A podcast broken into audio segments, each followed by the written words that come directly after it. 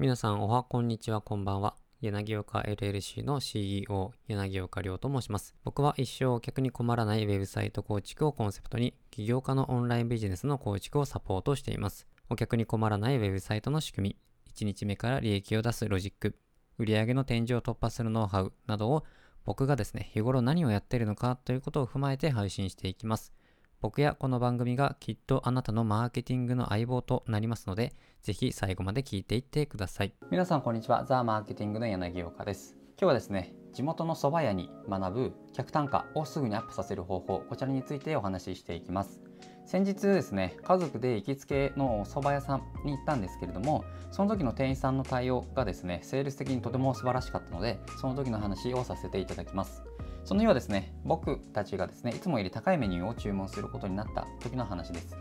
いつものそばお願いしますというところでですね、そのそばは、蕎麦屋さんは家から歩いて5分ぐらい、5分から10分ぐらいかな、にあるところのお店で、お昼の時にはですね、まあ、たまに行くんですけれども、まあ、足を運んでいます。お気に入りは鴨そばというメニューで、いつもそれしかほぼ食べないんですね。なので、今回も席に着くにあたり、まあ、いつもの鴨そばありますか？というふうにお客さんえ、店員さんにオーダーしました。ですがこの時僕はいつもよりお腹が空いていたので定食もあったりしますか？と店員さんに確認をしたんですね。その時の回答は白ご飯がセットになった定食ならあります。というふうにお話をいただいたんですね。いやいくらお,、ね、いやいくらお腹が減ってるとはいえそばに白いご飯がついてくるだけじゃちょっと食べたいと思わないなと思ったんですけれども、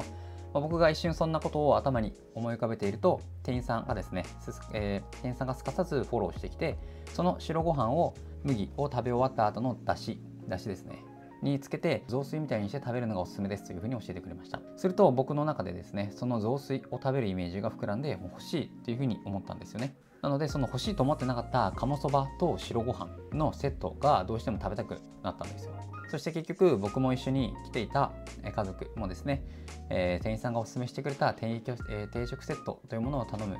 えー、頼むということになりました。この一連の流れなんですけれども、ま、飲食店でよくある日常風景かもしれないんですけれども、まあ、店員さんの対応から学べることがあります。それは、まあ、だから何というところをイメージさせるところなんですね。それが商品の価値を伝えるという秘訣になってきます。もし今回の店員さんが定食ありますかという僕の質問に対して白ご飯とのセットがありますよという開始だけで終わっていたら僕はこの定食を注文しなかったと思います。定食の内容を伝えられただけではその白ご飯を使って雑炊ができるということは想像できないからなんですね。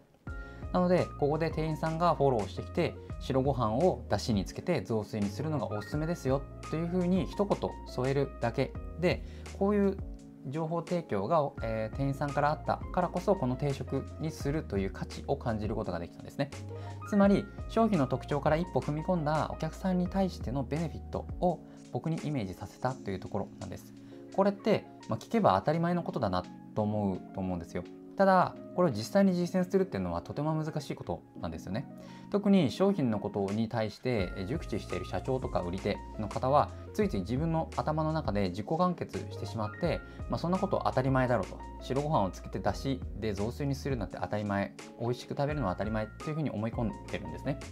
なのでこのついつい自分の中で当たり前になっているので自分の中で完結してしまってメッセージを伝えるということをサボってしまうわけなんですよ。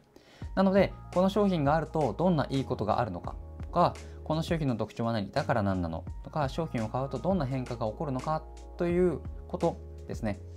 こういうことの質問で商品の価値を発掘して売れるメッセージとして伝えていく。これを常に意識していってほしいんですね。なので、まあ、この商品があるとどんないいことがあるのか？この商品の特徴は何と？その特徴があるからだから何なのと？それと商品を買うとお客さんに対してどんな変化が起こるのかというこの質問ですね。この質問を自分の商品に投げかけてみてまあ、実際にですねその答えをお客さんに対してこうフォローアップの言葉として伝えていくということですね。これを常に意識してほしいんですね、まあ、これ当たり前のことなんですけれども、まあ、僕もこの蕎麦屋さんの店員蕎麦屋の店員さんにですねこんなことをですね改めてああ大事だなというふうに、ま学ばさせてもらえるお昼を食べることができました。ちなみにですねこのそのそばと白ご飯のセットは店員さんがお勧めした通りとても美味しかったですね。なのでまたお腹が空いた時はその鴨そばと白ご飯のセットでだしで雑炊にして食べたいなと思っています、まあ、このようなですねすごく何気ない日常のすごく何気ないところなんですけれども、まあ、どういうふうにマーケティングマーケティングといいますか、まあ、どういうふうに自分のそのマーケティングに結びつけていくのかとかどうやって売っているのかなとか自分がセットで買う時はどういう心境だったのかなとか例えばアイスクリームとかシングルダブルとかいろいろあると思うんですけれども、まあ、トッピングしようと思った時はどうしてトッピングしようと思ったのかなとか、まあ、そういうことをですね考えていくと、まあ、そこがですね意外と見ようとしているセールスポイントといいますかそのお客さんに対してアピールするポイントになるかもしれないのでもしマーケターであったり、まあ、社長ですね。自分の商品を持っている方であればなんでこの商品を買ってもらえるタイミングがあるんだろうとか、まあ、なんであそこの商品は売れているんだろうとかなんであんなに売れるんだろうなとかそういうことを分析してみるとですね意外なことが見えてきたりしますので、まあ、そういったことをですね常に考えてやってみると自分のそのサービスをですねより売ることが簡単になるといいますかより収益を伸ばすことができると思いますのでぜひやってみてください。最後に忘れないでほしいのは僕らは僕らが目標とすることまであとチャレンジ1回のところまで来ているということを忘れないでください。それでは今日も聞いていただきありがとうございました。